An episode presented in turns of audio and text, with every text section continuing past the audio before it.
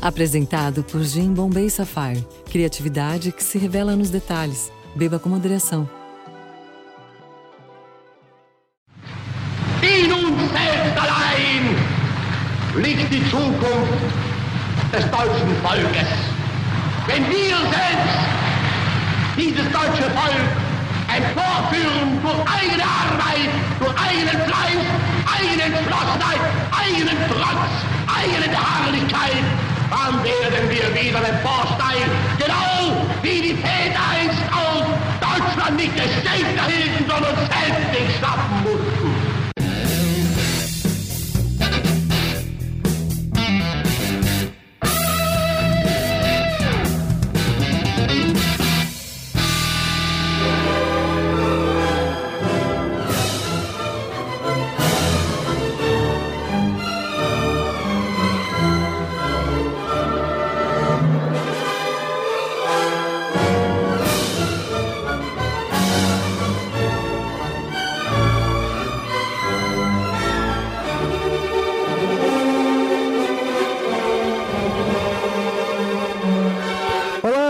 O Carlos Merigo, esse é o Braincast número 66, né, Saulo? Coincidentemente, eu, eu não tinha parado eu- pensar nisso até você falar. É meia meia. eu tenho pensado nisso, Saulo Milete. E aí? Eu, eu, na- na outra semana, quando eu tava lá em Curitiba, o cara colocou a gente no quarto 665, assim. É. E aí, quando eu passei no 666, eu tirei uma foto, não só por conta do número, mas porque tinha uma plaquinha de é proibido fumar. E ainda dizem que o diabo é o pai de todas É. as coisas. E não fuma. Muito bem. Saulo Milete, nós nesse programa 66, a gente vai falar de um tema que a gente sempre quis falar há tempos, está ensaiando para fazer, Há muito tempo. certo? Que é a máquina de propaganda nazista. E trouxemos um especialista. Isso. Pra gente Pre- não ficar falando bobagem. Exatamente. Presente ele aí, Saulo Milete. Giovanni Bagnoli, bem-vindo. Muito obrigado. Giovanni, Bom meu dia. ex-professor, mudou minha vida, me fez, sabe? Tirou você, Deixar de ser um você era um menino, Isso, exatamente, exatamente. chutando bola na calçada, na rua. Meu ex-professor de arte, de design e de história da arte. Giovanni, seja bem-vindo ao programa. Muito obrigado, bom dia. E vamos abordar o tema hoje, pelo jeito, sobre aquela máquina publicitária, aquela máquina propagandista que o Partido Nacional Socialista desenvolveu. né? Isso, exatamente. Vamos antes aí eu comentando os, com- comentários. Vambora.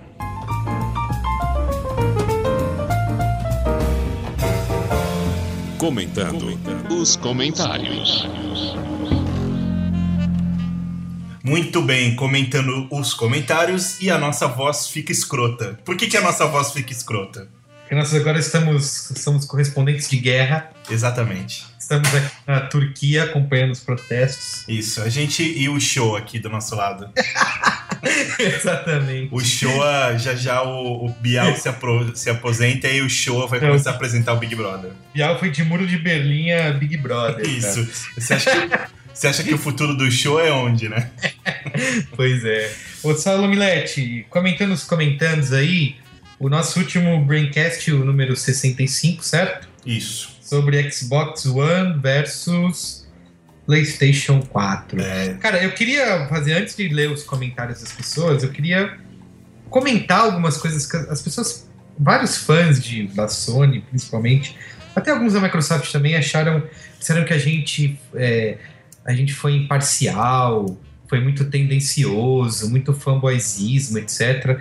Só que assim, a gente, aqui é o Braincast, né? A gente é papo de amigo, leva as coisas no bom humor. É. É, é porque fica essa, essa coisa de. Eu já ouvi isso outras vezes, eu sempre fico questionando assim. Ah, mas vocês deram a opinião de vocês de forma escancarada. Mas, porra, a gente não é o Estadão, cara. Não é pra ser imparcial, não é um, um jornalismo, né? Não, e assim, eu acho que além de, a- a- além de ser um programa de opinião, então cada um, a gente a imparcialidade é, faz parte do, do nosso trabalho. é, eu também acho que as pessoas não têm que levar tão a sério, né? Às vezes a gente, que nem quando a gente fala sobre iPhone, a gente, a gente puxa a sardinha pro iPhone e, e- e fala o que a gente pensa e, não, e às vezes tirando sarro, exagerando. É, mas eu, eu É, já, eu já te falei isso, eu acho que, assim, é, também tem um lance de tipo, se a gente fosse em cima do muro, ah, não vamos, não, não vou mais falar qual que é a minha opinião, não vou mais falar, agora eu vou ser chapa branca. Aí vai vir comentários falando, nossa, como vocês são chapa branca. Isso, Então, é, é, quis, é não isso. deu opinião de nada, ninguém ficou tudo É isso. do muro. É, né? eu, cheguei a, eu cheguei a ler um comentário falando que a Microsoft enfiou grana no meu bolso. Quem me dera, quem me dera. A Microsoft não precisa nem enfiar grana, só me mandar um Xbox One. Porra, tá de bom tamanho. Eu gravo um programa só falando sobre Xbox. É, Que já foi fazer isso, né? Que a galera reclamou. Não, mas assim, eu- e outra coisa, eu concordo com alguns comentários, porque a galera falou, ah, vocês não falaram dos jogos. Cara, mas não, não revelaram quase nada de jogos. Nenhum, nenhuma das duas empresas, nem a Sony, nem a Microsoft, fizeram grandes revelações, porque elas vão fazer na E3, que começa na semana que vem. Aí a gente vai ter mais informações sobre jogos. isso. Gente- acho que a gente fez um programa é, opinativo e divertido sobre o pouco que foi revelado até agora, dizendo o que a gente acha, o que pode ser que, o, que vai ser legal na nossa opinião. E é isso, né? Não tem. É, total. Cara, tão é assim. sério, né? É, e pô, sei lá, eu, eu particularmente, Saulo, eu prefiro Xbox. Tem É. gente que prefere PlayStation. E a vida é assim, cara. Não, e o Maron tem os dois, ou tinha os dois, né? Porque ele vendeu o PlayStation dele. É, isso quer dizer alguma coisa, mas. e. Não, uma coisa que eu realmente acho que a gente deveria ter falado mais foi um pouco. Porque se todo mundo fala, ah, vocês não citaram os exclusivos do PlayStation, etc. Realmente, o PlayStation tem vários jogos exclusivos. Mas o Xbox também tem, e, diz a Microsoft que vai anunciar 15 franquias exclusivas. Que é uma coisa que nunca rolou num evento de uma vez só. Assim, É, né? então, e aí a gente vai saber na E3. Então, assim, acho que a galera se acalma, É, é. essa, essa guerra entre consoles. Meu, cada um compra o console que você preferir, joga o que você quiser. Depois da E3, daqui a um tempo a gente faz outro podcast e fala mais sobre videogame. É, ah, pessoal, relaxa, sério. É, é- cada um tem uma opinião, e boa. Você gosta de PlayStation, gosta de Xbox, e ok, meu. Eu acho que vocês podem relaxar e jogar State of Decay. Ah, não, esse não, porque esse é exclusivo pra Xbox. Mas enfim, é, vocês podem jogar God of War 17, que tem. É, tudo bem, assim, o Spielberg faz série pro, pro, sobre o Xbox, Isso. né? Agora, assim, uma. Cara, chegou num nível. E eu, eu, eu, na real, achei engraçado porque, cara, é simplesmente. Estamos conversando, é como você falou, a gente nem sabe quais serão as, as grandes novidades, porque os dois consoles ainda estão escondendo muitas cartas, etc. Mas, mas eu cheguei até a ouvir gente vindo discutir comigo, assim, de tipo, defender. é, sabe, ferrenhamente, eu, calma, gente, não é nada disso. É. Te- Teve, te- teve gente que chegou pra mim e falou assim: É, e o que, que você faz quando aquela porcaria daquele Xbox acaba a pilha do controle? Carrega. Eu carrego, ou eu troco a pilha, ou eu coloco o cabinho. É isso- é? Que puta coisa. Não, assim, e outra, meu, não é o nosso podcast que vai definir qual é o futuro da indústria dos games e, e qual vai ser o melhor, meu. É, é um papo, entendeu? Já pensou, já pensou se o Braincast definisse o futuro? Que brilhante, brilhante. Eu ia definir que o Palmeiras ia sempre ficar na Série Por B. favor, v- vamos ler os comentários aí, por favor. Vamos, ó. O primeiro comentário aqui, ó. Acho que ele já até escreveu num outro programa. Acho que tá de novo aqui, ó. Olá, me chamo Renan Jimenez Azevedo, 22 anos, residente de Caxias do Sul. Estudante de Relações Internacionais, comprador no setor da indústria e passeador de cachorros. É, esse cara já comentou antes, vamos lá. É interessante relembrar que o primeiro lançamento da Nintendo, o Famicom, nossa, o Famicom, veio para os Estados Unidos como NES, né? O Nintendinho. Nos dois nomes aparece a vontade da empresa japonesa em juntar pessoas ao redor do aparelho de diversão para todos. É, porque o Famicom é Family Computer e o Nintendinho era Nintendo Entertainment System. Isso. No entanto, esta ideia de um sistema de entretenimento para a família só pode ser consolidado, só pode ser consolidado com o PlayStation 2, que podia rodar DVDs de filmes no console, ampliando seu leque de público. A geração seguinte de consoles da Sony e da Microsoft veio agregar esta característica de rodar outros formatos de mídia e utilizar o aparelho para outras finalidades a- além do game, enquanto a Nintendo corria por fora com o inventivo controle do Wii, que foi derrubado pelo Kinect. O atual panorama é a Nintendo com seu tablet Wii U, nome que parece uma sirene de ambulância. Wii U, Wii U, Wii U. a Sony com o misteriosíssimo PS4 e a Microsoft que vai buscar uma integração ainda mais próxima do, dos Windows, tanto de desktop quanto para celular, através da interface Metro. Porém, todos com o mesmo objetivo: ser o ponto de convergência de atenção e interação da sala das pessoas. No fim das contas, o Family Computer, no formato de um eletrodoméstico, está cada vez mais próximo, para o desespero dos hardcore gamers. Contudo, Gabe Newell, que não é burro, apesar de não desenvolver o Half-Life 3, está indo atrás do seu Steambox, o Piston, que já foi considerado um console killer. Mas isso só poderemos ver em um futuro de poucos meses. É, o que me assusta é esse lance dele falar que a Microsoft vai buscar uma integração ainda mais próxima dos Windows. Tanto que Isso, nossa, cara. Ah, mas já é, sabia que tem um treco, é que a gente não usa porque a gente tem Mac, mas tem um negócio no Xbox que você pode acessar o seu computador através dele e fazer streaming das coisas que tem, entendeu? Tipo música, vídeo, etc. É, tudo tem lá um. Tem... É, é, porque essa coisa metro do Windows também é, é uma enganação, né? Porque na verdade não é que o sistema operacional agora é daquele jeito, é um executável rolando, tipo. É, é verdade, emulando um desktop em cima do Windows que está por trás, assim. Dando uma interface ali, né? Isso, é. É tipo. Cara, e esse negócio de futuro dos games, tem, eu falei num outro programa sobre aquele, até esqueci o nome, o OnLive, OnLive, sei lá, Uhum. que, é, que faz que você não precisa ter o hardware, né? Que é, é tipo Netflix só de, de games. Você acessa lá, escolhe o jogo que você quiser e vai ter um servidor em algum lugar do mundo rodando aquele jogo e só exibindo na sua tela. Isso também é uma tecnologia que é uma aposta para o futuro dos games. Isso, isso. Eu Bom, não acho. E assim, e aquele negócio do, por exemplo, o Xbox, o PlayStation, qual for. Os caras investindo em ser uma central de entretenimento, de TV, etc. Isso peanuts pros vídeos, pro, pra parte de games. Quem gosta de jogar videogame vai continuar jogando videogame. Quem quer usar videogame para assistir filme, vai assistir filme e, ou TV. Cada um vai usar da maneira que quer. isso. É, é muito pessoal. É, a- você mesmo tem um Xbox e você nem é assinante da Gold. Você não quer saber do conteúdo lá. Você só quer jogar e acabou. É. É, pois é, eu. E pra mim, assim, ele é só game e ponto. É, é, eu, o meu Xbox também, até um tempo atrás eu só jogava videogame. Agora, de vez em quando, eu uso um pouco de Netflix, às vezes, no máximo, um pouco de YouTube ali, mas só, assim, a maioria eu do tempo eu ligo pra jogar videogame. É. Bom, o próximo comentário, posso ler? Manda ver. É, Olá, sou Henrique Pinheiro, designer gráfico de 33 anos, residente de Brasília há 12. No final do Braincast 65, o Saulo revelou guardar esqueletos de notebooks passados na gaveta, sabe-se lá por que razão.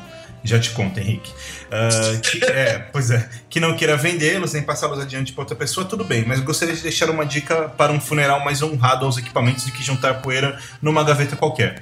Existem espalhados pelo Brasil várias cooperativas de reciclagem que aproveitam equipamentos eletrônicos e suas peças, quebradas ou não, que posteriormente fazem a doação para instituições que farão bom uso dos mesmos. Computadores, impressoras, televisores, videogames, telefones, sempre algo que aproveitarem todo tipo de eletrônico. Não precisa nem tirar a bunda do sofá. A maioria delas oferece um serviço de coleta domiciliar. Você se livra dos antigos notebooks e ainda ganha pontinhos positivos de karma, créditos de carbono e um lugarzinho no céu. Basta procurar por rec- reciclagem de eletrônicos no pai Google que encontrará inúmeras possibilidades. É... Ah, e como torcedor do América Mineiro, ah, isso daqui ignora, porque é irrelevante. Não poderia deixar essa passar, tipo a Palmeiras. Bom, Vale estar que o, o time dele ganhou de seu, né? Isso, no fim de semana. por favor. Ah, bom, um grande abraço, Henrique Pinheiro. O ponto aqui é o seguinte, Henrique, eu vou te contar qual que é historinha. A historinha é que eu tive um Sony Vaio é, que funcionou lindamente e aí nunca me deu problema nenhum, é, embora tivesse o Windows instalado e aí eu formatava quando dava merda, mas o laptop nunca me deu problema. E aí um dia, quando eu, eu troquei e peguei o meu primeiro Mac, eu resolvi vendê-lo. Falei, ah, vou vender porque eu vou comprar esse Mac e tal. Vendi. Deu, sei lá, cara, dias o cara que comprou me ligou e falou: Ó, meu, é, a tela parou de funcionar. Você não me falou que já tinha tido problema. E aí eu fiquei, eu fiquei, sabe, assim, tipo, pô, nunca teve problema comigo. E aí eu vendi pro cara, quebrou na mão dele, só que ficou, obviamente, eu, eu no lugar dele ficaria do mesmo jeito, ficou com um clima de, de que eu sou- soubesse, talvez, que tivesse um problema e, e a bomba estourou na mão do cara. E, e aí ca- eu vendi o computador, sei lá, eu comprei por 5 mil reais, vendi por 1.200, alguma coisa assim, e pra arrumar a tela custava mil, cara. Então foi uma merda, assim. E aí depois disso eu decidi que eu jamais iria vender outro equipamento meu ou qualquer coisa do tipo que eu prefiro deixar ele na gaveta apodrecendo do que. Jamais. Isso é uma palavra muito forte. É, jamais é uma palavra concordo com você. Mas aí, eu- mas aí, mas aí eu conto pro Henrique o seguinte. Pro, pro nosso amigo ouvinte Henrique. Esse final de semana a gente fez umas reformas, umas mudanças em casa. E quando eu falo assim, ah, tenho notebooks, parece que eu tenho 15 notebooks na gaveta, né? Mentira, deve ter, sei lá, três notebooks, eu acho, assim. que um, um- Dois meus, um da minha mulher, enfim. É, mas esse final de semana a gente fez uma- um ajeito lá em casa, acabamos separando um monte de coisa para doar e um monte de coisa para jogar no lixo. Eu acabei lembrando dos notebooks e coloquei dois deles lá, o outro ainda posso vir a usar ou alguma coisa do tipo, mas enfim, tá dado o recado. É isso aí. Muito bonito, Salomão Net. Ó, último comentário aqui. Olá, pessoal do Brainstorm 9. Meu nome é Ronaldo Viana, tenho 27 anos, moro em Ribeirão Preto e sou ilustrador 3D em uma agência aqui da minha cidade. Sempre acesso o site, mas nunca tinha ouvido os Braincasts até ver, até ver o que trata sobre PS4 contra Xbox One. Depois dele comecei a ouvir os outros e estou curtindo bastante. Tá vendo? Aí esse, esse- o Ronaldo mandou um recado pra essa galera aqui, que eu vi uns comentários lá assim. Ah, esse foi o primeiro Braincast que eu ouvi, e depois dessa não vou ouvir nunca mais, não sei o quê. Aí, toma! Sobre o Xbox One, concordo com o que a Laura Bu disse. Não faz sentido que o novo console seja apenas um videogame. Com as novas funções, a Microsoft está de fato lançando um aparelho de nova geração e não apenas uma gera- nova geração de gráficos. Mas o, me, mas o meu caso é o contrário ao dela. Tenho o 360 há uns 5 anos e comprei um PS3 há uns 3 meses. Ele tem me divertido bem mais pelos jogos exclusivos.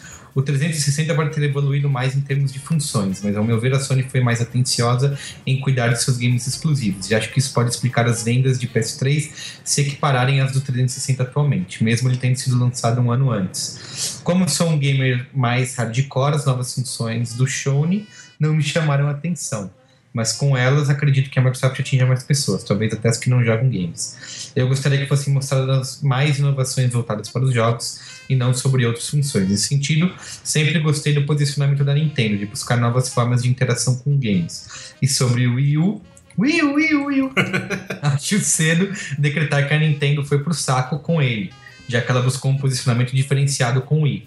E apesar de não ser considerado um direto do Xbox 360 e PS3, o que eu discordo, ele liderou a geração em vendas. Em todo caso, vamos ver o que rola na E3 para tirar maiores conclusões. E, se possível, um, um braincast sobre ela para discutirmos mais. Abraços a todos e continuem com um ótimo trabalho. Muito bem. Sensato. Sensato. Eu queria dar uma notícia aqui, aliás, que eu nem tinha, nem pra você eu tinha falado isso, Saulo Milete, porque eu não sei se posso confiar nos seus argumentos. Você mudou de time. Nossa, isso jamais. Aliás, sabadão, Coringão e Lusa, lá no Pacaembu. É... A gente vai ter um correspondente na E3. Pô, que demais, você não tinha me falado isso. Pois é, correspondente em loco lá na E3, cobrindo os- as palestras, os eventos que vão rolar lá. E aí, provavelmente depois a gente grava um Braincast também com ele. Porra, trampo bom esse, hein? Isso, Difícil isso, hein, cara? Tem que Exato. cobrir uma feira de game. que mais? chato, né? que mais? Se tiver, que, é, se tiver que cobrir uma feira de chocolate, me avisa. Também eu vou, viu? Jogar em primeira mão os jogos, Isso. né? Bom, bem chato. Agora acabou a piadinha, agora a gente vai pra, pra, pra pauta, né? Coisa séria. Bem séria, Saulo Milete. Então Vamos lá é isso. então? Vambora. É isso, galera. A gente acho que um bom. Tem várias coisas para que a gente poderia começar falando sobre esse tema, que é vasto, né? E acho que vai longe até. Mas acho que assim, um bom ponto de partida, que na minha visão, Giovanni, Saulo, se quiserem discordar, fiquem à vontade. Eu acho que a Primeira Guerra Mundial ela é, é um bom ponto de partida para esse papo. Porque assim, hoje a gente conhece que a Alemanha nazista é uma poderosa máquina psicológica, utilizou vários símbolos de dominação, né? criou um mito de, eh, de facada nas costas, né? de que eles foram traídos e que sempre tentando retratar os judeus como os dirigentes que estavam por trás de organizações secretas e estavam fomentando uma revolução mundial. Né? Então acho que a Primeira Guerra Mundial causou isso. E eu acho que mais importante é, o, do é o. Fala, Saulo. Não, o, que eu, o que eu ia complementar é que, assim, é, isso que você está falando acho ótimo, se eu começar por esse, por esse caminho.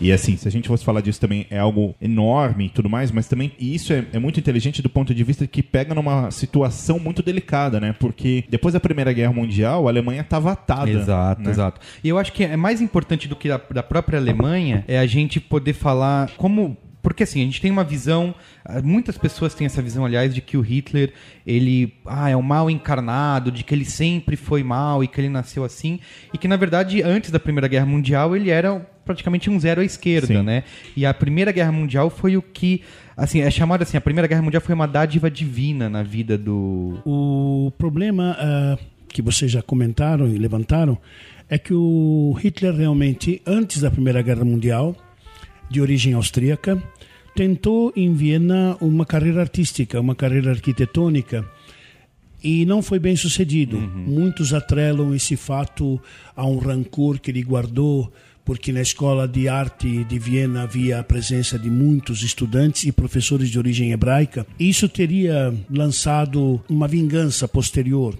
Se bem que, se olharmos direito, não é bem assim a história. Porém, ele se engaja na Primeira Guerra Mundial no exército alemão, Exato. curiosamente. O fim da Primeira Guerra, que acontece dentro de um contexto histórico realmente diferente, diferente de sentido. De fato, quando o armistício é assinado, eh, esse armistício é muito influenciado pelos 14 pontos do presidente Wilson, que era uma paz sem vencedores, nem derrotados nem vencedores. Seria um empate.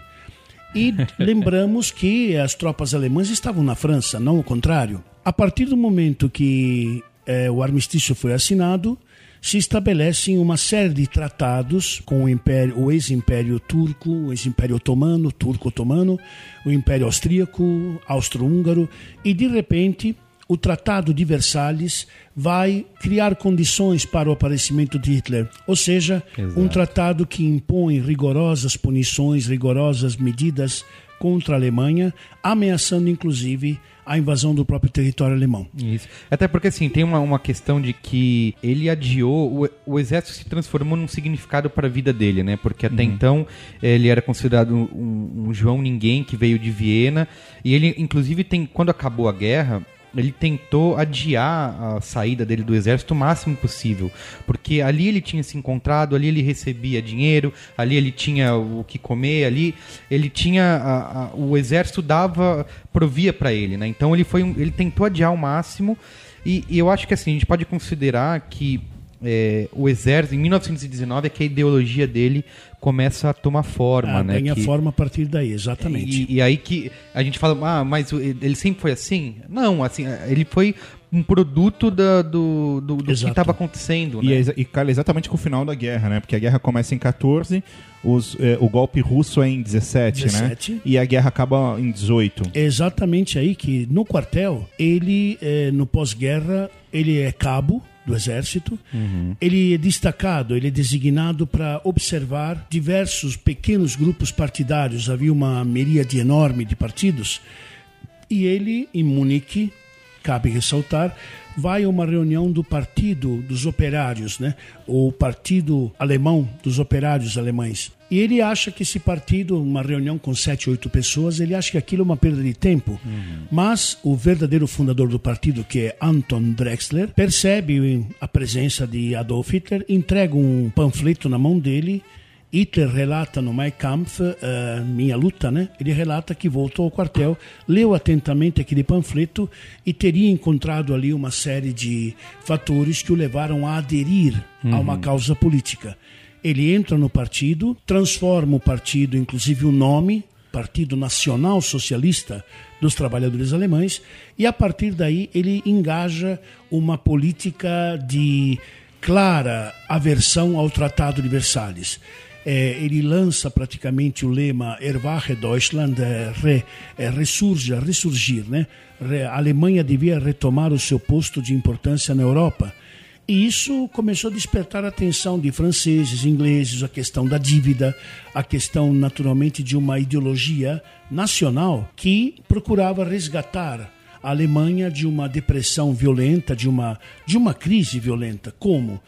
Primeiro, eh, restabelecendo condições dignas hum, eh, de parar com a fome, evitar o desemprego e lançar por baixo do pano, digamos, isso acontece já a partir da década de 25, 26, lançar uma propaganda armamentista que foi depois eh, considerada conivente com a própria Inglaterra, né?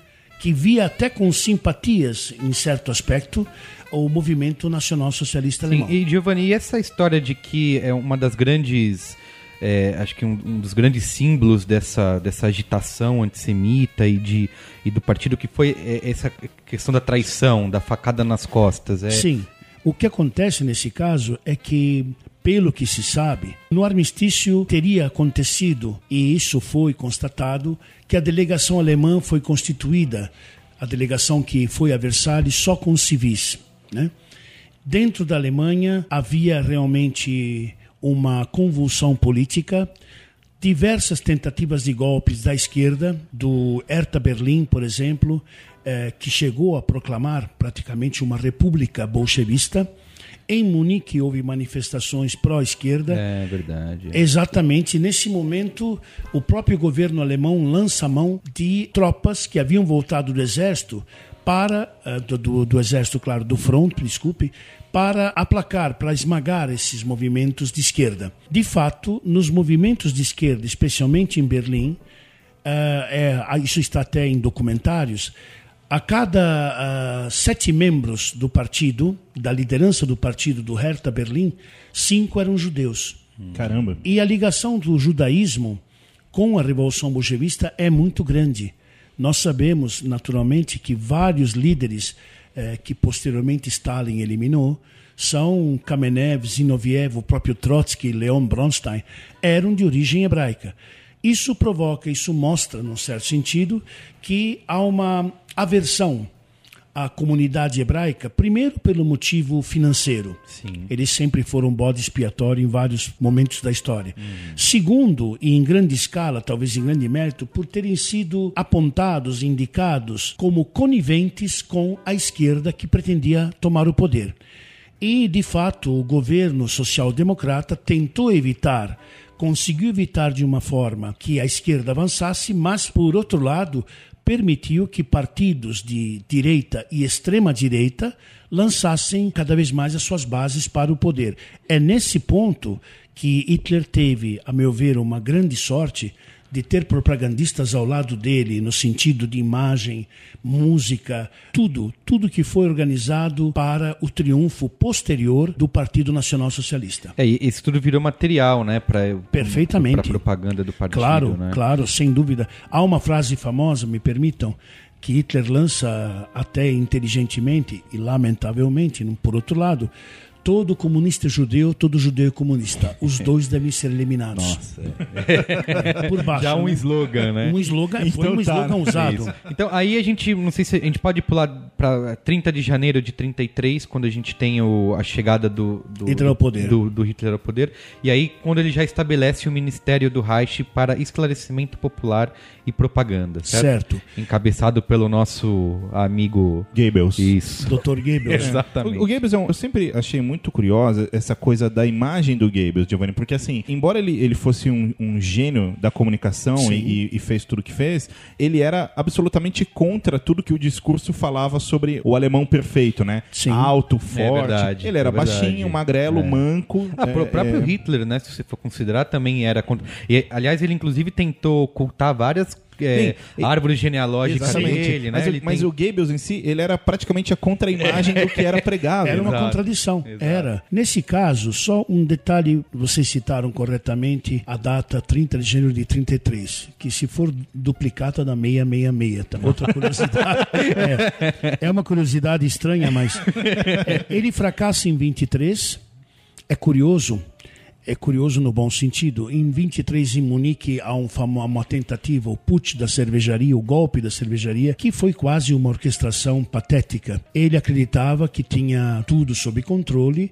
No começo, na própria cervejaria, quando ele sobe numa mesa, dá um tiro para o alto e diz que o governo bávaro está nas mãos do partido, é, ele tomou o correio, assaltaram um banco, saiu um tiroteio vários elementos do partido que serão posteriormente imortalizados em datas de comemoração partidária falecem. Ele é preso, é julgado, mas ele conta com a conivência do júri, ele conta com a conivência do juiz e a pena dele é simplesmente é, reduzida para oito, nove meses de prisão, onde ele escreve o Mein Kampf. Uhum. É notório uma frase verídica, quando ele sai da prisão e encontra né, os, os velhos camaradas, o, proibi, o, o partido está praticamente banido, num certo sentido, e ele mostra claramente que, pela força não se chegará ao poder. A própria democracia se destrói, se autodestrói.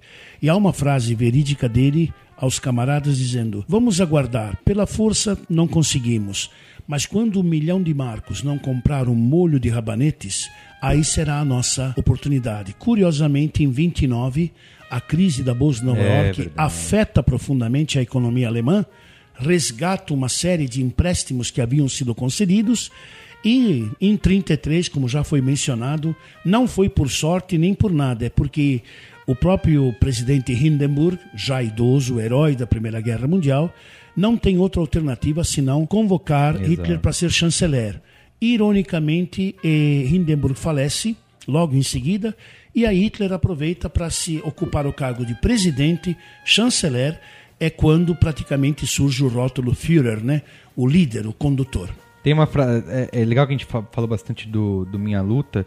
O, o, Hitler já, nessa época, ele já tem um trecho dele aqui sobre propaganda que ele fala assim que para ele o objetivo da propaganda sempre foi provocar o ódio, né? Criar essa questão do é, o inimigo único, né? Fomentar, né? canalizar, Isso, exatamente. Exato. E aí tem um, ele tem um trecho do livro dele que é assim: a propaganda consiste em forçar uma doutrina nos povos inteiros. A propaganda atua na sociedade no ponto de vista de uma ideia e faz dela madura o suficiente para transformar em vitória.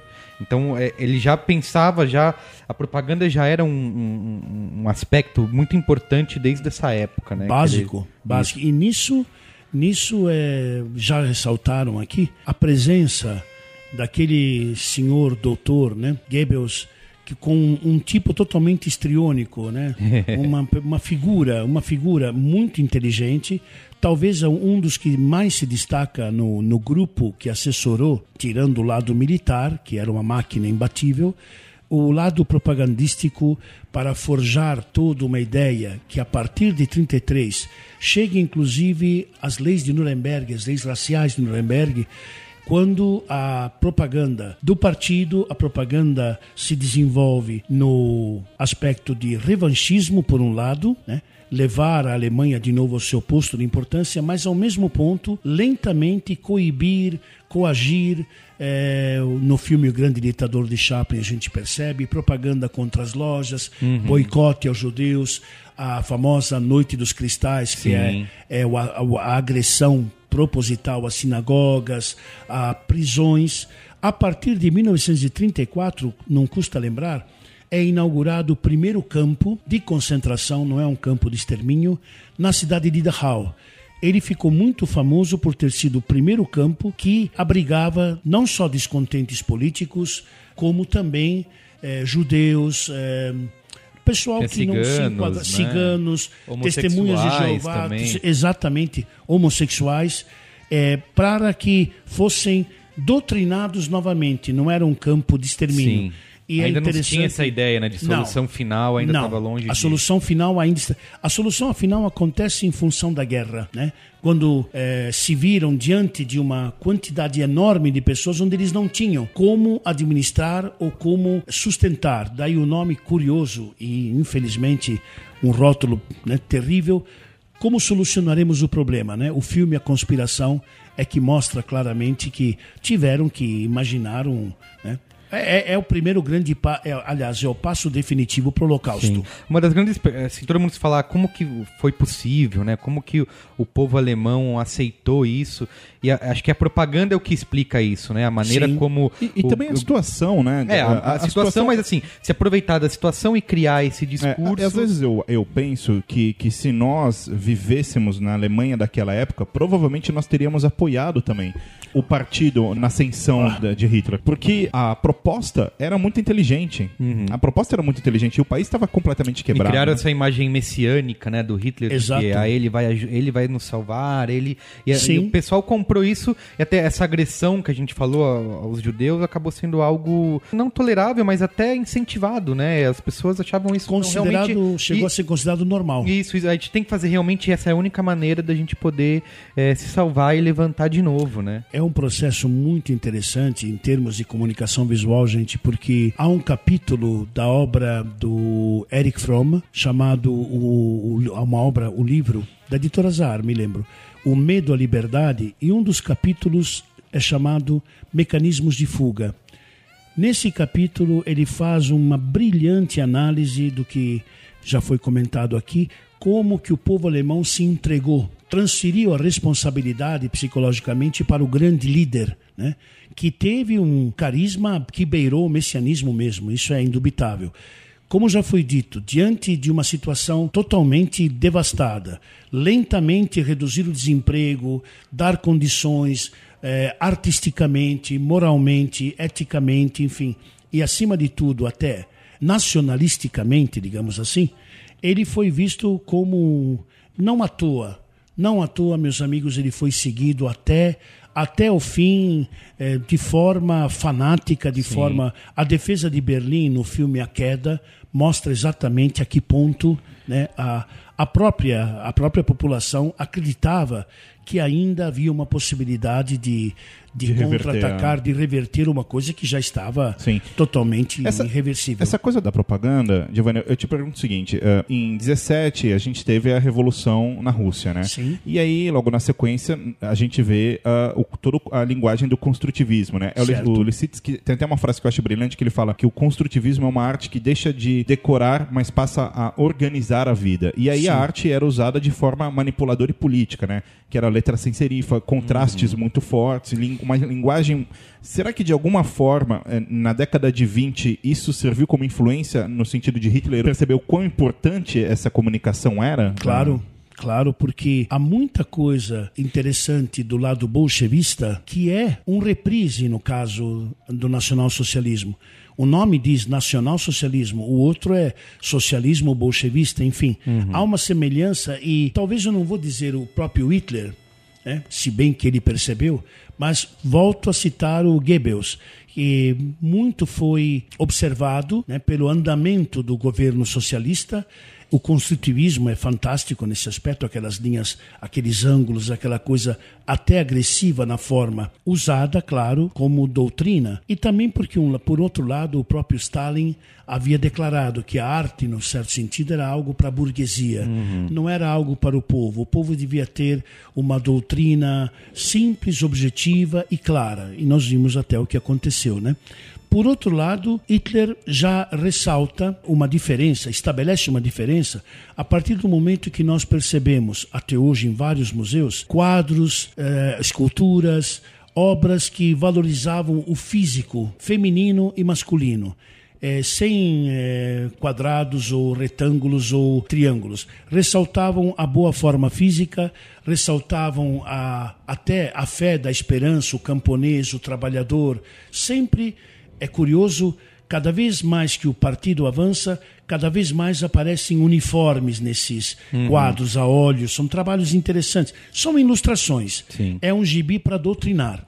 E a própria, a própria, as próprias cores do nacionalsocialismo, em certo sentido, a bandeira vermelha com o círculo branco e a cruz suástica, se aproxima da cor vermelha que era usada pelos Sim. bolchevistas. Na- naquele documentário A Arquitetura da Destruição, eles, Perfeito, eles magnífico. falam é, tem que diz que a propaganda foi uma maneira do Hitler dar vazão às ambições artísticas que ele tinha, né? Exato. Então diz que ele próprio, ele era o designer, digamos assim, ele que desenhou os uniformes, ele que desenhou vários estandartes, a- é, a- isso é a- verdade. Aliás, um documentário que o próprio Giovanni me recomendou e, e eu assisti, uma coisa que me chamou muita atenção é essa história do físico. Porque lá mostrava que o partido colocou médicos em absolutamente todas as empresas da Alemanha. Que, que faziam com que os funcionários estivessem sempre em movimento, fazendo exercícios, etc. E Hitler falava que o resultado desse trabalho apareceria em 100 anos, né?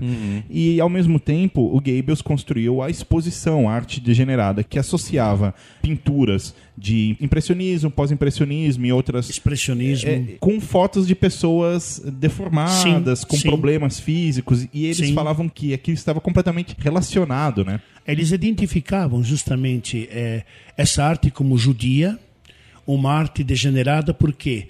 Porque distorcia fisicamente, né? incluindo inclusive grandes artistas alemães, hein? Kirchner, Heckel, o pessoal da Ponte, o pessoal do expressionismo alemão, Rottluff, o próprio Gauguin teve trabalho exposto que desapareceu, Max Ernst teve trabalho exposto que desapareceu, e essas fotos de crianças eh, com problemas, eh, síndrome de Down ou outros problemas, infelizmente, eram colocadas como sinônimo né, de uma arte que procurava denegrir a imagem do povo alemão que se reerguia dentro de um conceito físico perfeito. Médicos nas empresas para para exercício físico mesmo. No, no almoço tem almoço e tem ginástica. É, como na União Soviética de Stalin, cabe lembrar.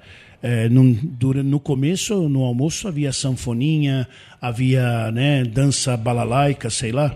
É, e isso, e isso atrasava a produção. É, eu acho legal, assim, até as primeiras. Folclore. As câmeras, de- que não eram câmeras de gás ainda, que eles usavam, acho que com caminhões, né? Os primeiras, as primeiras vítimas foram deficientes Sim. e, e também. é, Hospitais. exatamente, gente de hospital com problemas mentais, etc. E foram- isso já mostra como a imagem era importante. É, né? é, de- eles elimi- como- começaram a é. eliminar essas.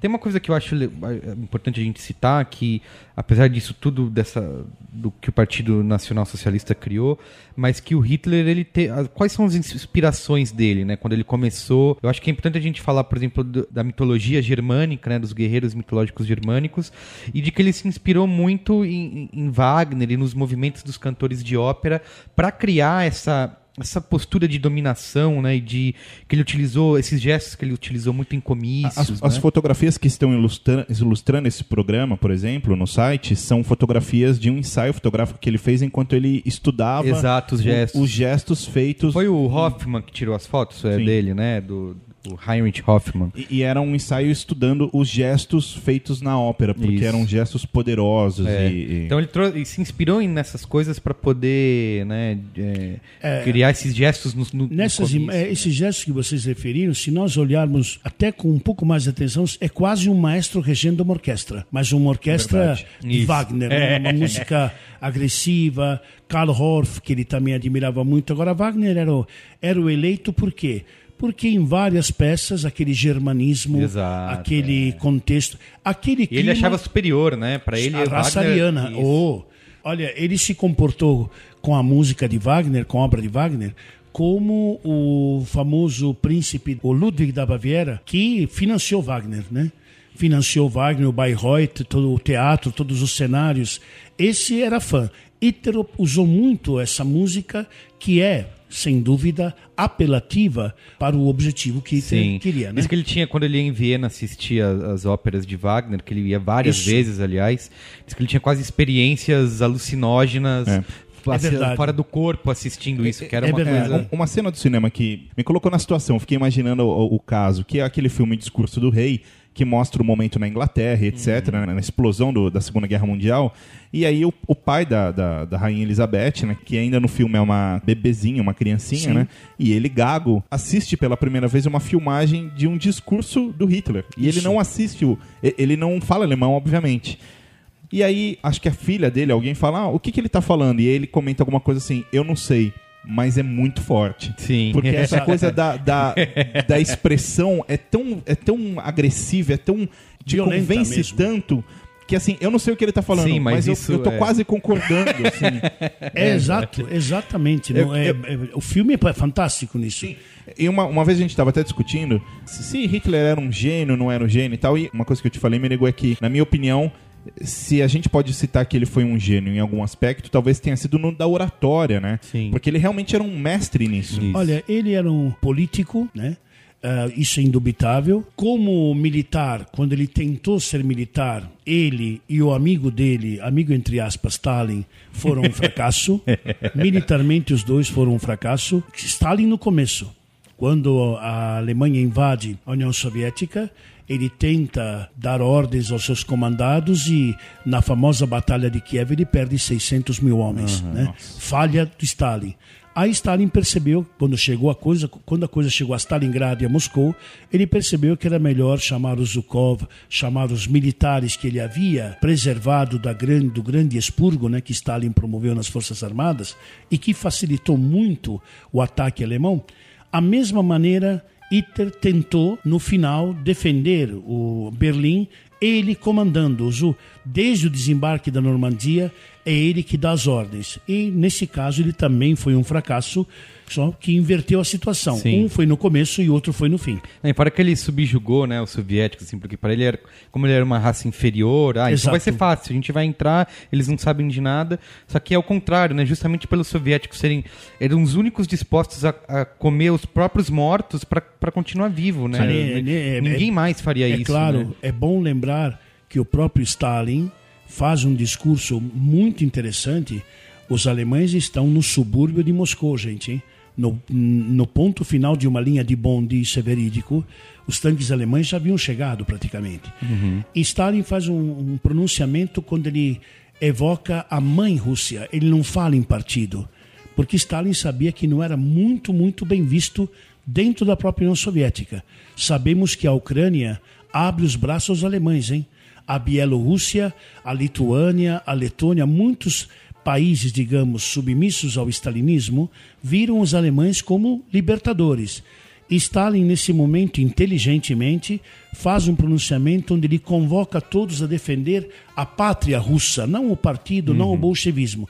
E isso teve um efeito fantástico, porque por questões de milímetros Moscou não caiu. É e começou aí a grande a grande retomada, como vocês disseram, que os, os soviéticos ou os russos, digamos assim, se convenceram que deviam é, tentar é, expulsar o invasor, né, o, o, a máquina alemã. Isso a qualquer e, custo, né? A qualquer custo e até o inverno que acabou ajudando. Isso. Eu queria citar aqui os 11 princípios da propaganda nazista do Goebbels, e aí eu queria que vocês fossem comentando.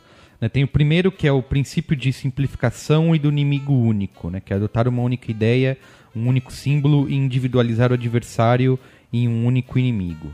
O dois é o princípio do método de contágio. Reunir os adversários em uma só categoria ou indivíduo, os adversários tendem a se constituir em uma suma individualizada. É basicamente a mesma coisa, né? É, princípio da transposição. Atribuir ao adversário os próprios erros ou defeitos, respondendo o ataque com o ataque. Se não podes negar as más notícias, inventa outras que as distraiam. Exatamente. Fantástico.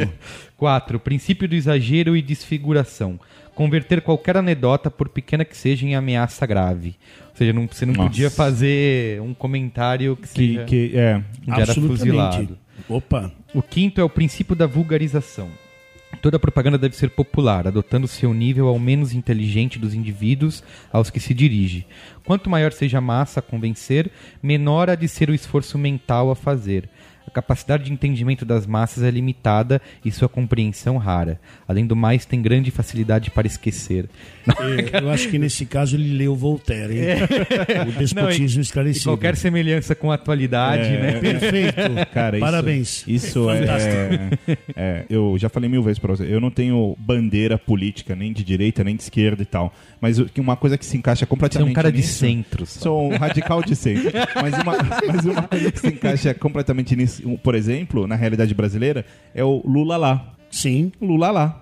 Que é uma, algo mais beabá e simples sim, do que isso, essa sim. campanha. É, é, é, que assim, Lula acho que lá. todas as campanhas de marketing político no, dos nossos tempos são estão muito inspiradas nisso. Né? Dizem que até a própria campanha do Kennedy, né? Aliás, você leva muito bem, muito bem lembrado, me permita é muito curioso, verídico, mas verídico constatado. A partir do final da Segunda Guerra Mundial, todas as campanhas eleitorais norte-americanas vencedoras, tá? vencedoras, né? vencedoras, é notório se fundamentaram em conceitos, características ou até ensinamentos, digamos, da, tirados da obra de, eh, do Goebbels. Joseph Para dizer que ele inaugurou o marketing político. Perfeitamente. Tem, não, não lembro, eu não lembro o autor, gente, no momento não me recordo o autor, mas há uma obra chamada O Mefisto do século XX ou O Mefistófeles do século XX. Ele está na capa como sendo o, digamos, o, o rei da propaganda, o, como você disse, o criador dessa política que leva, mas leva a conduzir a uma vitória esmagadora politicamente de- em termos publicitários. Ó, continuando aqui, o sexto é o princípio de orquestração. A propaganda deve limitar-se a um número pequeno de ideias e repeti-las incansavelmente, apresentando-as de diferentes perspectivas. É, Mas tá. ele dizia, perdão, conte uma mentira mil vezes, É, ela se tornará é uma verdade. verdade. mas sempre convergindo sobre o mesmo conceito, sem ranhuras nem dúvidas. Daqui disso também vem a famosa frase, é, que você falou se uma mentira, exatamente. Uma mentira Já- mil vezes vira uma verdade. Exatamente. O sétimo é o princípio de renovação, emitir constantemente informações e argumentos novos a um ritmo tal que, quando o adversário responda, o público está já interessado em outra coisa. As É. respostas do adversário nunca devem poder contrariar o nível crescente de acusações. É desviar a opinião pública, desviar a atenção, né? Mantê-la focada. Não é à toa que arte, desfile, bandas marciais desfilavam o dia inteiro, hein? Não tenha dúvida. 8. O princípio da verossemelhança. Construir argumentos a partir de fontes diversas através dos chamados balões de ensaios ou de informações fragmentadas. Revista Veja. Quase. 9. Princípio do silêncio. Calar sobre as questões das quais não se tem argumentos e encobrir as notícias que favorecem o adversário. É, antes de falar bobagem, eles pensavam duas vezes. né? Isso, também contraprogramando com a ajuda de meios de comunicação afins. Eles usavam muito os jornais, né, a imprensa da época. Uma, Direto. É, Uma vez eu vi uma, um estudo, é um trabalho de, de TCC. E eu achei muito engraçado porque ele tem meio que esse princípio. A história é a seguinte: a pessoa que fez esse trabalho, ela pegou dois jornais aqui do, do Brasil, um, o Zero Hora e o Jornal de Curitiba. Não sei se é o, o- o Gazeta do. Eu não me lembro o, O quais Jornal de Curitiba. o Jornal de Curitiba e o Jornal de Porto Alegre. Um deles, o dono, era árabe. E o outro, o dono, era judeu. E aí ele pegava nesse TCC as capas principais dos jornais dos mesmos dias para confrontar as notícias. Sim. Então, por exemplo, quando teve a, a guerra do Yom Kippur, que, que o Egito atacou Israel e tudo mais, no jornal eh, do dono, que era, que era judeu, a notícia era assim: eh, Israel dizima a tropa aérea do Egito. E no outro jornal era Egito acaba com a frota É, eh, aé- sim. com, a, com a- com a tropa aérea de Israel. Você muda a ordem da Você frase. muda a ordem da frase. Então era exatamente isso. Era assim: quando a notícia era um a favor do outro, mudava e tá tudo bom. certo. Ó, o Uma décimo manipulação perfeita. é o princípio da transfusão. Por regra, a propaganda opera sempre a partir de um substrato pré-existente, seja uma mitologia nacional ou um complexo de ódios e prejuízos tradicionais. Se trata de difundir argumentos que possam se nutrir em atitudes primitivas. E por último, décimo primeiro, é o princípio da unanimidade. Convencer muita gente que se pensa como todo mundo, criando impressão de unanimidade. Você Tem- criar tem- que ah, o Brasil inteiro pensa desse jeito. Tem, então... é, Certo. tem uma coisa que é, que é um- aquele estudo psicológico que diz que as pessoas aceitam ideias em- no coletivo com mais facilidade, né? Então é, ma- é muito mais fácil convencer 100 pessoas de uma coisa do, do que convencer uma só. Porque quando você tenta convencer 100, se 30 já, já concordam contigo e te aplaudem, as outras 70 ficam suscetíveis a aplaudir também e Exato. acabar concordando. né? É, É, isso explica, por exemplo, o fenômeno de igrejas, evangélicas ou não, mas igrejas no geral, assim, como a pessoa entra em alguma religião e ela já se envolve, porque, Com o clima. com porque o mecanismo é, é tão É igual, grande. né? É, Assim, é usado da, da mesma Isso, maneira, exatamente. né? E ela já, já entra e vai, entendeu? Tem, uma- acho que é legal a gente também começar a falar um pouco de, de cinema, né? De, do que, de como... Só, só queria fazer, de, de, de acordo com os itens que você citou do próprio Goebbels, é aí que, como, né, como complemento, é aí talvez que a gente entenda por que, que ah, levaram essa ideia até o fim de uma maneira até beirando o absurdo, né? porque a Alemanha foi destruída novamente, pior, muito pior do que a Primeira Guerra Mundial. E mesmo assim, até o último, esse coletivismo, isso que foi levantado agora, essa forma de conduzir, mas de conduzi-los ao abismo, hein, inclusive, é, foram até o fim de qualquer maneira, quer dizer, uma força propagandística que eu creio, com muitas imagens como agora vai ser levantado, o aspecto da imagem do cinema e de muitos recursos que eles usaram. Isso. É, tem um. é, também acho que é importante falar. da- eles usaram muito o cinema, né? Com vários filmes. Tem. Acho que o mais famoso é o Triunfo da Vontade, né? Sim. Que é de 1935. Nesse caso, me permita um detalhe só. O Triunfo da Vontade é curioso porque eu descobri recentemente, até num- numa viagem que eu fiz visitando meu irmão na Itália, fui à Alemanha tal, enfim. é, eu descobri que existe esse filme da Leni Riefenstahl, que era, era, digamos, um braço direito do Goebbels. Mas o próprio Goebbels tinha certo receio porque ela era jovem, é, competentíssima, ela é muito elogiada por muitos diretores de cinema. E quando ela fez o primeiro Triunfo da Vontade, foi, eh, eu localizei isso, foi antes do famoso expurgo de 1934, chamado A Noite dos Grandes Punhais. O que nos leva a, a crer, e é verdade, que ele foi refeito posteriormente. Então nós temos, teríamos tido, na verdade, dois triunfos Que da legal verdade. isso. Dois, é.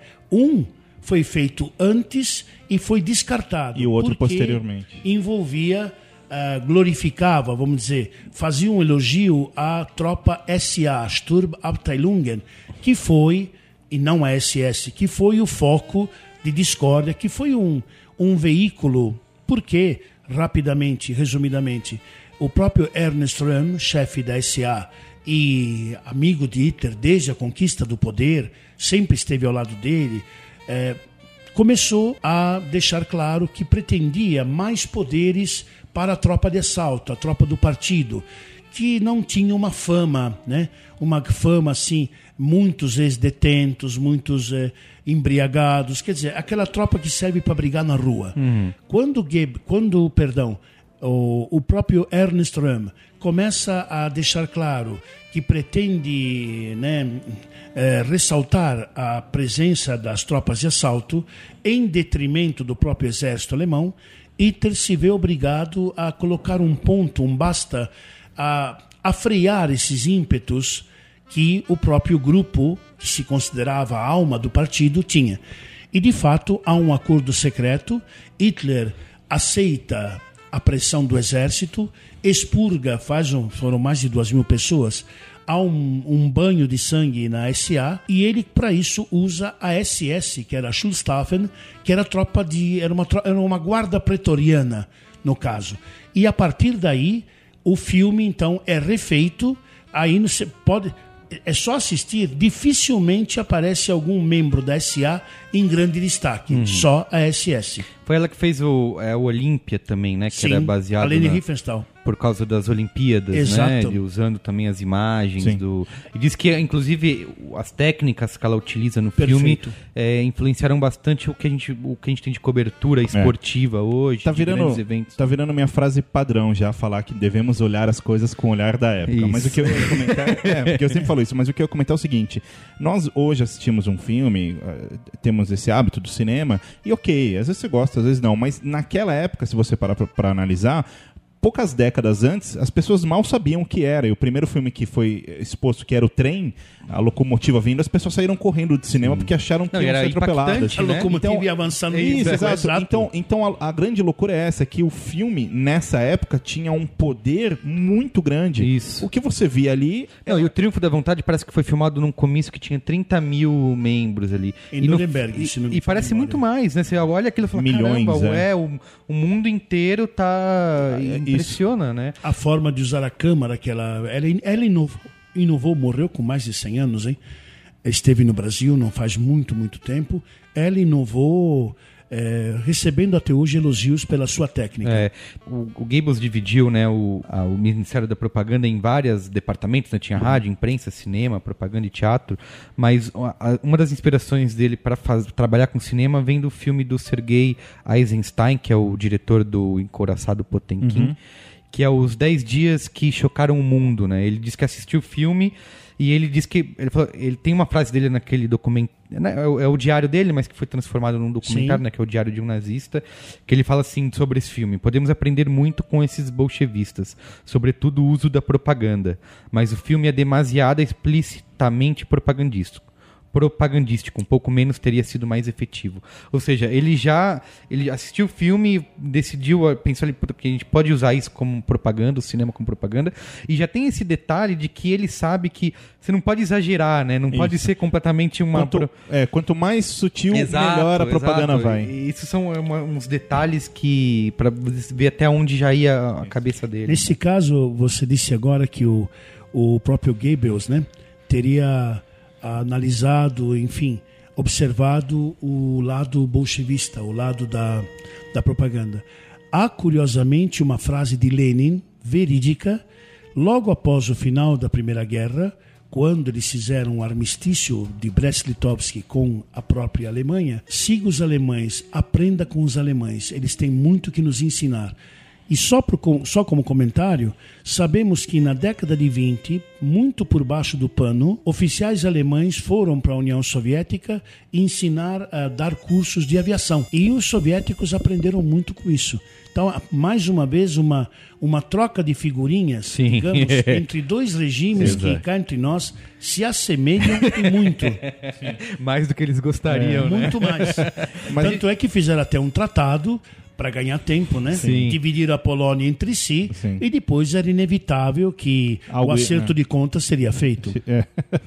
Oh, é, essa coisa do, do, do cinema, assim, a gente sabe que o Goebbels apoiou muito, que foram muitos filmes, muitos diretores, muitos trabalhos. Sim. Mas tem uma coisa anterior a isso que, que sempre me chamou a atenção, que é o fato de, em 33, quando Hitler chega ao poder, a Bauhaus é fechada Sim. quase que instantaneamente, né? O que mostra como era sabido a importância da comunicação e, a- além do que, tinham Da comunistas lá, tinham russos, o, etc. o, ah, ah, Saulo, o problema da Bauhaus foi que sabemos hoje, se quisermos olhar com um olhar menos comprometido, que a própria cúpula do partido sabia da importância da escola, que é até hoje considerada a melhor escola de design, não há dúvida. Porém, ela só não foi aceita porque a presença de professores, não todos, mas muitos de origem hebraica e muitos alunos né, que se destacavam serem associados ao comunismo, à propaganda comunista, suspeitos de comunismo. Eh, divulgaram muito a imagem que houve agressões, que houve. O que houve foi simplesmente é coisa de meses após tomar o poder, se não me engano, é janeiro ele assume a chancelaria. Em abril é colocado um cartaz na frente, fechado, acabou. Tem uma foto famosa de um aluno com óculos redondo, com a pasta assim parado na porta, como que diz, bom, o sonho acabou. Né? Aí nós sabemos da migração para os Estados Unidos e etc, etc. Mas ah, que a Bauhaus, sem dúvida, não se enquadrava por motivos políticos, não estéticos. Né? Esteticamente também era vista como extremamente moderna. Fugia ao padrão eh, folclórico, clássico, que a sociedade alemã devia viver. Aquele padrão germânico, bucólico, é, o padrão do campo, Verdade, aqueles telhados típicos. E a Bauhaus já propunha uma inovação arquitetônica de futuro. E aí, né, no caso, não dava para isso não interessava. É, né? e, e- só é, essa, essa, essa coisa que você abriu também, Giovanni, da coisa arquitetônica. Sim. Porque Hitler e a comunicação também tinham uma preocupação nesse aspecto, né? T- Ah, tinham, claro. tinha um trabalho arquitetônico Sim. numa projeção do futuro, O certo? projeto da Germânia, Berlim seria chamada Germânia. O projeto que ele fez com Albert Speer, que era um brilhante arquiteto, que no bastidor né, controlava as ideias arquitetônicas. O projeto ali que a gente vê em documentários era uma cidade. É E aí, novamente, a história nos, nos mostra quando ele foi a Paris, numa das poucas viagens ao exterior. Ele foi a Paris com Albert Speer, com o alto comando. Isso está filmado. Ele teria insinuado né, que Paris, eh, depois que o projeto de Berlim ficasse pronto, Paris, na sua maravilhosa arquitetura, seria comparado um quarteirão né, sem muita importância. É, pois é, imagine o projeto que ele tinha para Berlim. né?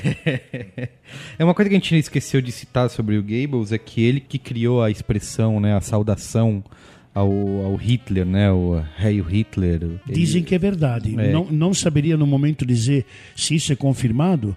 Cabe dizer o que influenciou muito o desfile, a postura, a pompa militarista do nacional-socialismo alemão foi, curiosamente, o fascismo italiano. A saudação de É, braço é estendido verdade, é. é romana. Mussolini É, a, a diferença é que no caso fascista o braço não é totalmente estendido, é mais um, é, é, é como um meio um meio termo, como como os, os gladiadores saudavam o- os imperadores. E como é que era? né? Eram as capas pretas, né? A tropa capa preta, se não me engano, de, de Mussolini, que fazia essa As saudação. camisas pretas, Camisas sim, pretas, isso. isso. As camisas pretas, que eram do partido, saudavam, né? a- era sempre saudação ao, ao Duce. Duce era ele. E eles respondiam a noi, a noi quer dizer a nós, que nos pertence a algo, né? E estendiam o braço. Então, Hitler, lembre-se que Mussolini vai ao poder em 22. Hitler começa a observar muito da, da propaganda fascista que resgatava ou procurava resgatar com o nacionalismo exacerbado também os valores eh, da Roma antiga, né? A saudação, os estandartes, a, a própria muitas imagens da virilidade, Hitler se apropriou, Goebbels se apropri- se apropriou, inclusive, só para completar esse aspecto, do antibolchevismo declarado que o partido fascista, que nada mais é que um feixe de varas romano com a machadinha. Fascio quer dizer isso. Até esse símbolo foi resgatado dos procônsules romanos. Sim. Tem uma. o- o- a gente falou do Hitler dele ensaiando as coisas, né? E tem um. Não sei se isso é um mito, mas nesse próprio diário de um nazista do Goebbels, ele disse que ele não ensaiava, que ele fazia tudo de improviso, que para ele era a prática que levava à perfeição. Ele conta que chegou a fazer sete discursos num único dia, assim. Provável. Será que é, mas será que é verdade que ele não ensaiava, chegava e simples, ele contava tanto com a oratória dele que chegava e saía falando? É, Olha, em muitos anos, me permito, em muitos anos de, de estudo, de leitura, eu chegaria à conclusão, nesse momento, que de fato ele chegava a ensaiar assim. Não digo diariamente, mas a imagem que ele procurava transmitir, nata, sem dúvida, um orador, é, porque se olharmos bem, o Hitler era um pouco cansativo até. Uhum. Ele estendia, ah, Mussolini, por exemplo, era mais de flashes, né? Frases bem boladas, eh, era um, um- um anúncio de jornal. Sim, era um Faremos homem de slogans, né? Exato, slogan. Por causa disso, porque a Itália precisa, aplausos. Então eu vou dizer que essa verdade é assim, aplausos. O Hitler já entrava devagar, Sim. fazia todo um preâmbulo e terminava numa explosão assim de delírio. Exato. Mas eram horas, né? Outro que fazia também uma, que tinha uma oratória muito calma, pelo menos, era Stalin, né? Para o Politburo, era que era aplaudido durante minutos e minutos e se estendia porque a polícia política ficava de olho Em quem não estava em quem aplaudindo? não estava aplaudindo ou quem parava de aplaudir. quem parava de aplaudir sem a ordem Tomava de Stalin. um pescotapa. O Nossa, Giovanni me contou uma vez uma coisa, né, Didi? Uma vez você me contou uma história que eu achei o máximo, que é a história do médico que falou pra Stalin que ele precisava Sim. descansar um pouco. Como, é, como é que é isso daí? Não, é verídico. Após a Segunda Guerra, já no momento que admitem que Stalin já tinha perdido completamente a noção, estamos falando de já 1948, 49, e um médico, ah, ele se consultou, raríssimo feito, que ele se automedicava, e disse, grande pai, né, que era o apelido dele, luz que guia os povos, enfim, Eh, seria, seria conveniente para sua saúde ir para a Crimeia ou tirar uma, uma semana de folga, cuidar eh, do seu estado físico, por favor, né? Seria conveniente. Ah, muito obrigado. Eh, não, não deu dois dias depois, o médico e a família desapareceram. Porque ele Eram considerou eh, uma conspira- paranoia.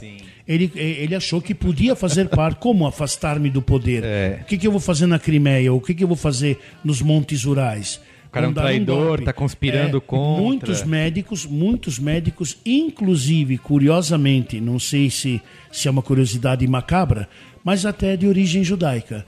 Foi feita uma, uma certa reorganização do Ministério da Saúde, porque Stalin não gostou nem um pouco, não deu dois, três anos, ele morreu. É, tem um. é, é, o, o Goebbels fala de, de- desses discursos que Era ele chamado, desculpa, era chamado o complô dos aventais brancos. Tranquilo, fala. tá? Mandou o cara, um cara desse. Falou pro cara descansar, deu um remedinho. Próximo É. paciente. Tem uma, o, o Goebbels fala muito de mobiliz, de- dos discursos que ele fazia, que existia no final quase uma mobilização espiritual, né? De que é, ele- as pessoas entravam num estado de. Parecia um mantra. de, é, de êxtase. Exato. E ele, ele cita assim, por que, que os comícios do Hitler funcionavam tão bem, né? Porque se transformavam num. Era como se fosse um verdadeiro prazer, assim. As pessoas iam lá porque é, é, ouvir aquilo deixava elas num, num estado de prazer, assim. E É, é- Era, era para eles, é, especialmente em certos momentos, era ouvir uma verdade, era um Messias que falava, mesmo em momentos onde, onde a guerra tomou um rumo terrível né, para a Alemanha, mesmo assim, é, quem tomou muito a dianteira nesse momento já da debacle, curiosamente, é o Goebbels. Há um discurso, você que citou corretamente o êxtase, um discurso num documentário da TV Cultura, quando Goebbels faz uma, eu, eu acredito, faz uma obra de arte, a meu ver, como propaganda, porque ele vai perante num ginásio, num ginásio em Berlim, lotado, o Albert Speer está presente na plateia e vários membros do partido, e ele tem que explicar a derrota de Stalingrado. Gente, na oratória, na argumentação, ele transforma uma derrota, não digo numa vitória, mas numa etapa que será superada. E no final desse discurso, com uma maneira, dizem que Goebbels era até mais orador que o Hitler. Há documentos que procuram passar essa imagem. É, eu acredito nisso. E não duvido. Ele no final diz: vocês estão eh, dispostos a uma guerra total, a um absoluto combate até o fim? Né? Quer dizer, como quem diz, Stalingrado não é nada perto do que vem. E vocês aceitam? Gente, vendo o documentário. Eu acho que eu vi essas imagens. todos- É um que o, o, ele só, o Hitler sai e ele sobe Não, depois. não, é esse, esse é o Hess. Esse é o Rudolf Hess, você tem razão. É o Goebbels que faz o discurso de cabo a rabo. Ah, tá. Hitler não está. Tá. Hitler não está Eu presente. vi uma imagem dessa Mas só, é, esses senhores de cabelo branco, inclusive, já é uma ala veterana que está no palco, hein? Estamos falando já de 43. Sim. Todos se erguem, mas é um êxtase assim, assim, aceitamos, quer dizer, vamos marchar talvez para uma ruína total. Ele não fala de que lado, mas os convoca, se perdemos aqui, vamos ter que ganhar de outra maneira. Mas vocês aceitam as consequências disso? E todos se erguem Sim, é. imediatamente e aceitam. A, a própria batalha de Stalingrado, se você parar pra pensar, Foi. É, é uma imagem, é uma imagem construída. Pelo, o que eu quero dizer é o seguinte: pra quem invadir Stalingrado, se, se- tecnicamente era uma cidade de Isso, merda. É o não nome, né? pra. É o nome. Mas é, mas é a cidade de Stalin. Stalin, então, é, teria sido muito mais sensato, eh, de certa forma, do aspecto talvez militar, invadir diretamente Moscou. Sim. Mas- Tentaram, né? Tentaram. É, eles dispensaram tantos recursos ali que poderiam ter sido usados em um. Porque o São, ponto. eh, Saulo, são duas cidades que deram um pano para manga: Leningrado Isso. e Stalingrado, não é à toa. Porque invadir uma cidade dessa é acabar com, é acabar com a moral de Stalin. Sim, sim. Eles usavam isso durante a própria guerra, né? De, de mostrar. é, no- enquanto a Alemanha apanhava na União Soviética, mas lá ficava, ainda tinha gente que acreditava, não, estamos conseguindo, né? Estamos. É, é uma das leis que você leu do É, Goebbels, né? Exato. E assim, pra gente encerrar esse papo, É, senão a é, gente. é um recuo estratégico de vez em quando. Eles, Isso, eles exato. filmavam direto. Exato. Só estamos recuando para pegar reforços aqui. Só que já era, já era, já tinha iniciado uma retirada. Ele- eles até acreditaram que chegando no, digamos, na antiga fronteira, Stalin pararia. Mas aí já era tarde, por quê? Porque a Normandia, aí Stalin praticamente impôs a Roosevelt e a Churchill e ao próprio De Gaulle uma frente, por quê? Porque o preço da guerra, nós sabemos, eh, para a União Soviética foram 20 milhões de Exato, mortos. foi né? muito maior, Eh, Quem, né? quem resistiu à máquina alemã, digamos a verdade, foi a União É, Soviética. exatamente. Sem eles, acho que a gente te- Ah, não. viveria num mundo o completamente mundo seria diferente. outro, né? claro, claro. E assim, pra gente caminhar pro final aqui, Saulo, senão a gente fica batendo papo aqui 24 horas. É um prazer. É, é, assim, a gente. Eu, não- eu sei que talvez possa parecer meio uma filosofia de bar isso, mas a gente, será que isso tudo que aconteceu, esse, esse- esses discursos, esse, esse líder messiânico, etc., será que isso pode acontecer de novo em algum momento? Considerando o mundo que a gente vive hoje, acho que as pessoas com mais acesso à informação, com outra cabeça, outra educação, etc. Mas será que pode É. rolar alguma coisa do tipo, assim? Cara, Talvez não isso, mas a, você citou o caso das, Semelhante. é, você citou o caso das igrejas, que eu acho que é uma coisa que, que acontece muito. Se você for num culto de igreja, você vê, Cara, você vê esse tipo de. Sim, de coisa. É, eu, eu acho que assim. é, eu sempre penso nessa história de. Eu acho que não quer dizer muita coisa o fato das pessoas hoje terem, terem ou não mais informação, porque isso ainda assim é controlado por. Se um, se um regime ditatorial, por exemplo, toma o nosso país, ou toma os Estados Unidos, ou acontece algo do tipo, é simplesmente tirar da tomada e acabou a informação, entendeu? As pessoas perdem Ah, acesso a mas tudo eu- isso. tudo bem, mas, mas é- o, o meu ponto é o seguinte: eu sempre penso que se o Império Romano um dia caiu, o império que dominou praticamente o, mundo como era conhecido, tudo que era conhecido como mundo, é, Sim. praticamente foi do Império Romano. Se, o- se o Império Romano caiu, eu acho que qualquer coisa pode acontecer a qualquer momento, sabe? Eu, eu particularmente não tenho esperanças na humanidade, assim. Mas é que assim, eu acho que as pessoas têm outro, outra cabeça, né? De. Por você falar, você pode tirar informação, você pode censurar as coisas, mas tá todo mundo sabendo, tá todo mundo acompanhando. Hoje, assim, mesmo no, no Irã, lá com tudo que aconteceu nessa, na, na onda da primavera árabe, que- árabe que a gente teve recentemente, que cortavam a internet, ainda assim todo, as pessoas conseguiram usar, Tem entendeu? uma E frase as- que parece preconceituosa, mas eu acho que ela é verdadeira, que ela fala assim, a média é burra. Que é assim, a massa, a grande massa, ela não precisa é, pensar muito, sabe? Ela só precisa acreditar em uma coisa. Então, eu, eu acho que não, não se trata das pessoas saberem ou não saberem de algo. Se trata, na verdade, de quem está no poder, de quem assume. E se ele consegue convencer a massa de alguma coisa, o país... Vide vai- Coreia do Norte, né? É, o- É o país vai para vai pro Teve, Beleléu. você, você falou de- dessa história do, do- dos médicos e tudo. Sim. E que se- eles ficavam vendo quem aplaudia. Na- quando morreu lá o líder da Coreia do Norte, que Nossa. eu não, não lembro o nome, que teve vídeo no Chong Chong YouTube Chong. da galera chorando. e, Ah, aí- sim. e assim, todo mundo chorando copiosamente, etc. Aí depois foi se descobrir que essas pessoas não estavam chorando porque elas estavam tristes, mas porque elas estavam sendo ameaçadas, né? Então elas encenaram chorar pra aparecer no Dizem que vídeo. estavam e nas- com medo de alguma coisa, né? Exato, a chorar e aparecer no vídeo. e Quantos fotos, eu vi né? chorando no enterro do. Do, do- os, docu- os filmes do, do enterro do Mao Tse Tung? Nossa Senhora. Assim- a China inteira, né? É, Era gente- conveniente chorar, né? Sim. Era bom. Eu acho que assim, a gente tem sempre que acreditar e, e ter consciência de que as coisas não estão tão longe quanto a gente acha.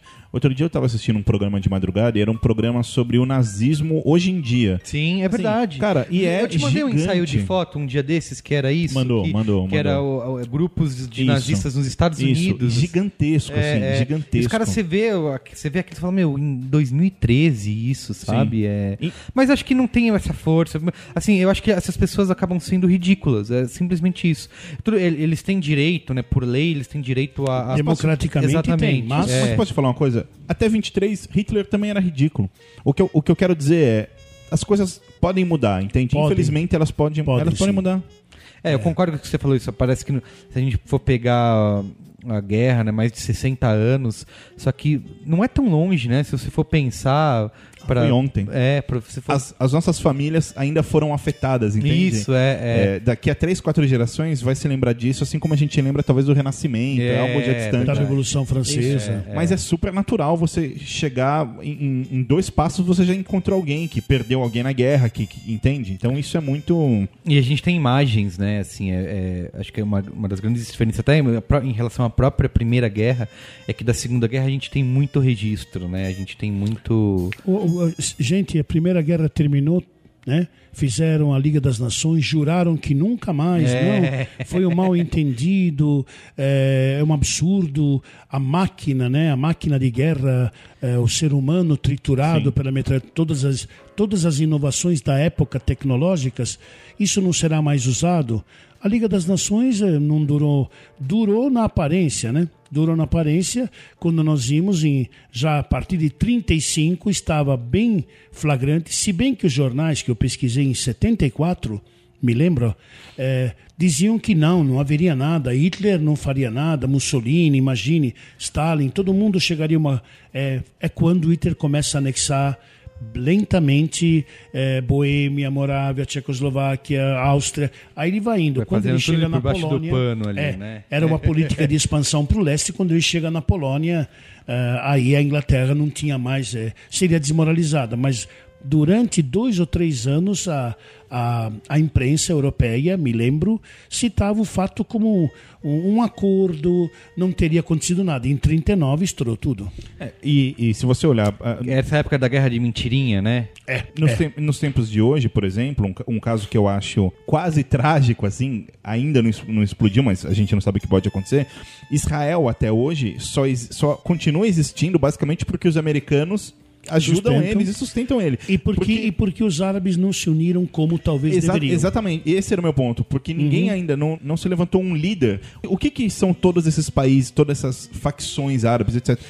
Um, bando de, de grupos, etc., com ódio de Israel, com toda essa coisa, só que separados. Divergentes. Na hora que surgir um líder e que unifique isso e que fale, foda-se os Estados Unidos, vamos invadir esta merda e vamos nos juntar com o Egito e com Marrocos e vamos invadir a Europa. Assim, o que eu quero dizer é, a qualquer momento pode surgir um louco que consegue unificar isso e aí a gente tem uma terceira guerra na- mundial. Nesse, nesse, nesse item que você citou, até Gamal Abdel Nasser, na época, década de 50, 60, foi alguém que o panarabismo, a União Árabe, República Árabe Unida que ele queria, ele foi talvez alguém que se destacou nessa tentativa de, digamos, atacar. Por quê? Porque se sentiram atacados por Israel quando surgiu em 48 o Estado dentro da Palestina, que era árabe, né? Mas será que eles teriam força militar? Parece porque na Alemanha na época teve Ah, e, sim. e foi considerada um- uma grande máquina de guerra e no fim também. Mas as coisas não acontecem de um dia pro outro, né? Mas assim, eu acho o, que o Irã, por exemplo, ninguém sabe o que tem ali dentro, entende? Hoje não Ah, sabe. mas eu acho que é tudo blefe. É tipo a Coreia do Norte, sabe? Que ficou agora aí no Ah, começo sim. do ano. Sim. Ah, temos a bomba, vamos eh, atacar.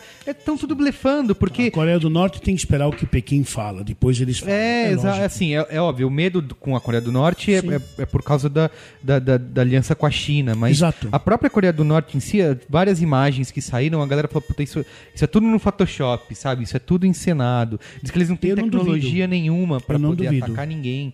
Então é isso que eu falo. Ah, tudo bem, tem todas essas ameaças, só que quando chegam os, os americanos que têm uma tecnologia gigantesca, É, eu acho que investem assim, bilhões isso- essa discussão guerra, iria, iria muito longe, mas pense só nesse ponto de, de repente, o povo árabe inteiro, o Oriente Médio inteiro unido contra um inimigo comum, seguindo esse padrão de Goebbels, com todo o poder financeiro que eles têm. Pen- Pensa na, Eles na, não na têm esse poder. Acho que eles seriam. é, Eles vão. Dubai é, é- Acho que eles seriam o que eles são Catar. hoje. Assim, é, é, também vai parecer que é preconceito quando eu tô dizendo que o povo é isso, mas eu tô dizendo que a galera maluca que quer guerra. É terrorista, é guerrilha. Eu acho que eles não têm um poder de ter um. de, de criar um exército ou é, mover as massas em torno disso. Eu vou, eu vou te dar, um- continuar vou te dar um é- outro é- panorama, É então. o velho guerra ou terror. Vou te dar um outro panorama, então. Eu li há uns meses atrás um estudo que fala sobre a, a morte dos idiomas. E aí ele fala que num período de entre 100 a 150 anos, muitos idiomas terão desaparecido. Por exemplo, o italiano, o alemão, e eles vão ser substituídos, o francês, eles vão ser substituídos por qual idioma? Pelo árabe. Por quê? Porque você tem muitos árabes povoando a, a Europa e eles têm uma taxa de natalidade muito maior. Eles têm é, se tornado quase que maioria nesses países e, ao, e ao longo de mais um século, um século e meio, a Europa pode passar a ser simplesmente uma extensão do Oriente Médio. É. Então o que eu quero dizer é que a qualquer momento, se surge um líder se levantando contra um inimigo comum, porque o fato, o inimigo, Israel como inimigo, é um ponto bíblico. Eles, eles estão na nossa terra prometida, na terra que Deus nos prometeu. Então essa guerra vai durar para sempre. Dá um entende? pedaço de terra pra cada um e vai. tem Aliás, que, tem hoje que em selar. dia, hoje em dia se estuda mandarim, né? Da Fernando de Noronha. Isso. Dizem que, dizem que o mandarim está sendo estudado porque é um, é um idioma para o futuro é, que vai ser marcante. Agora, que na Europa tem muita concentração de árabes, é, e, e isso que vocês comentaram, o que não deu certo no século VIII, com a expansão islâmica, Sim. pode voltar. Ali havia uma liderança, era a mensagem de Maomé. Sim, né? sim. De repente surge alguém que é, é, em, em toda a história, em certos momentos, aquelas coincidências cartesianas, né? Aparece alguém que Aparece o louco, tem é a o ocasião. louco, o, Não dá pra todos duvidar têm- de nada, né? Não. é Não, que, não a- a- que a gente De falou no repente- Hum. começo que é o, o Hitler, assim, é, também um pouco de Imagina. sorte, um pouco do momento e da guerra, sim, criou, sim. gerou o que ele foi. Se não tivesse a guerra, ele, ele teria continuado sendo um João claro, Ninguém, né? Claro, sei, claro. E eh, soube dizer o que os alemães queriam ouvir. Porque o problema da, da liderança é, se- eu me lembro até de Maquiavel, é saber o que que esse momento exige historicamente, socialmente, economicamente, o que tem que ser feito para despertar, para canalizar, para guiar alguém para algum ponto. Medo, hein, Saulo? É, pois é. É isso então? É isso. Pô, muito bom. É um discurso deprimente, assim, Isso. final para as pessoas. O, o, o, o restante do aqui é o seguinte: se- guardem dinheiro debaixo do colchão, água no guarda-roupa. Exato, faz, claro. um, faz um bunker debaixo de casa Isso, aí. e conte se com o prepara- pior. Didi, obrigado. Obrigado, Valeu, um abraço a todos, muito obrigado, um bom dia. Boa.